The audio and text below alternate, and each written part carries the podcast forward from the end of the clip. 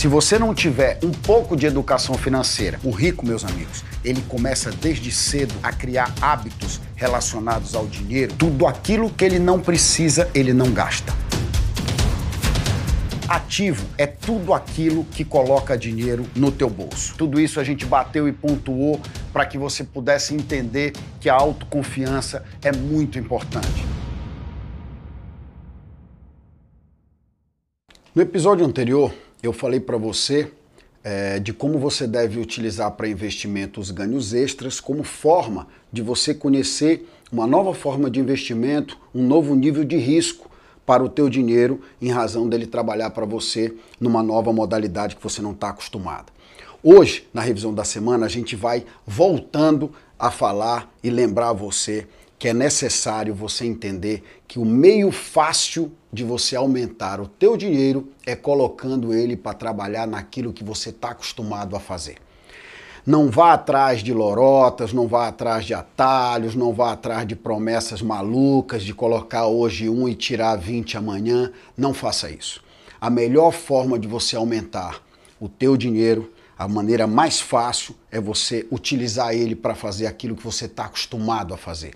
Utilizar ele para, é, vamos dizer assim, multiplicar dentro daquilo que você já domina, dentro daquilo que você já tem o entendimento, dentro daquilo que você já sabe utilizar, fazer, praticar. Não importa o que seja, não importa qual seja a atividade, não importa se você vende sabão em pó, não importa se você tem um salão de cabeleireiro ou não importa se você tem é, uma borracharia. Qualquer uma dessas atividades que você domina, a maneira mais fácil que você tem de aumentar o teu dinheiro é dessa forma.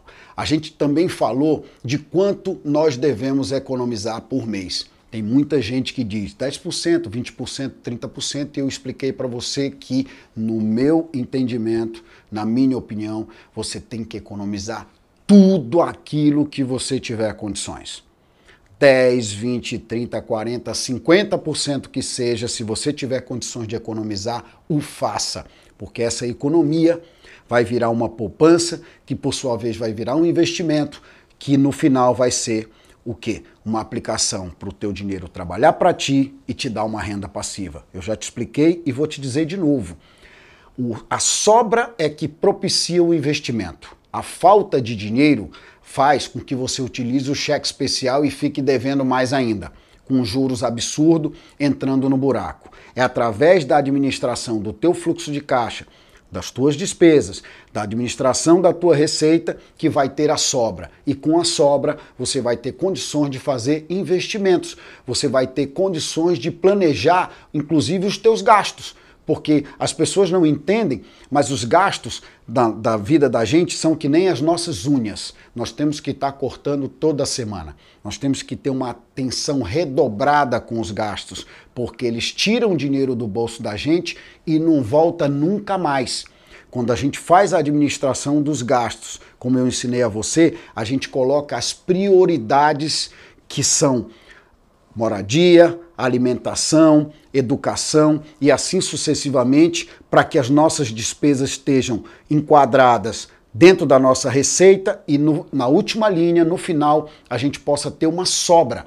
Porque essa sobra economizada, poupada e juntada ao longo de um tempo que vai te permitir alcançar um potencial de dinheiro que vai te permitir investir, que vai permitir que você coloque ele para trabalhar para você de maneira inteligente, nas diversas formas que existem de aplicação e eu já citei aqui para você no nosso curso. Então é muito importante você entender que sem sobra não haverá investimento, ok?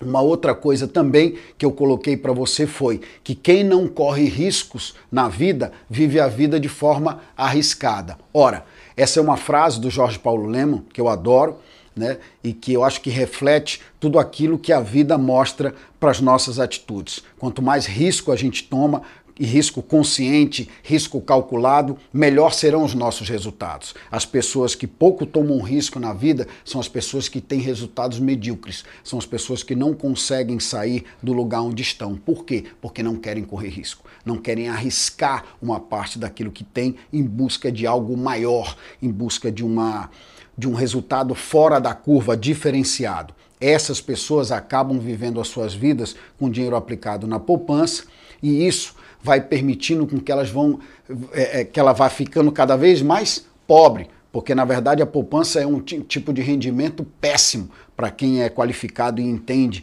na vida dos negócios o que é a poupança. Às vezes eu posso dizer para você que ter o dinheiro na poupança é quase ter embaixo do colchão. A única diferença é que lá ele está relativamente protegido do ladrão. Fora isso, é um péssimo investimento, né? Além de tudo isso, a gente falou também das metas e dos limites, né? Que tipo de limites você deve ter? Que tipo de limites você deve estabelecer na tua vida para que seja possível você alcançar os teus objetivos? Dentro desses limites vêm as metas, que são as ferramentas que você vai angariando no meio do caminho para a realização do teu objetivo principal definido, para aquilo que você quer realmente realizar na vida, aquilo que faz sentido para a tua vida, aquilo que você vai ter como objetivo a realizar que vai te tornar um ser feliz, completo e dinâmico, porque foi uma decisão sua, os esforços são seus e o objetivo a ser alcançado é uma coisa que vai fazer bem a você.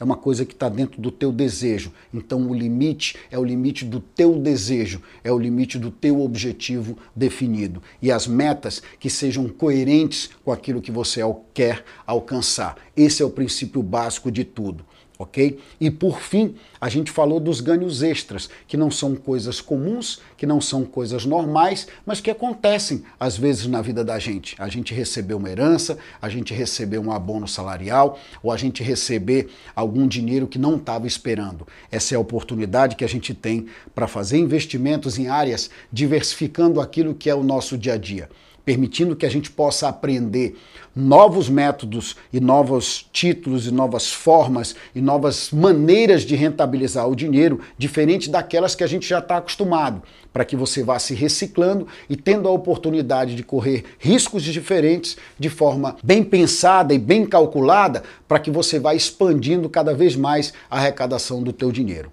Essa é a nossa mensagem para você. Eu te aguardo no próximo episódio.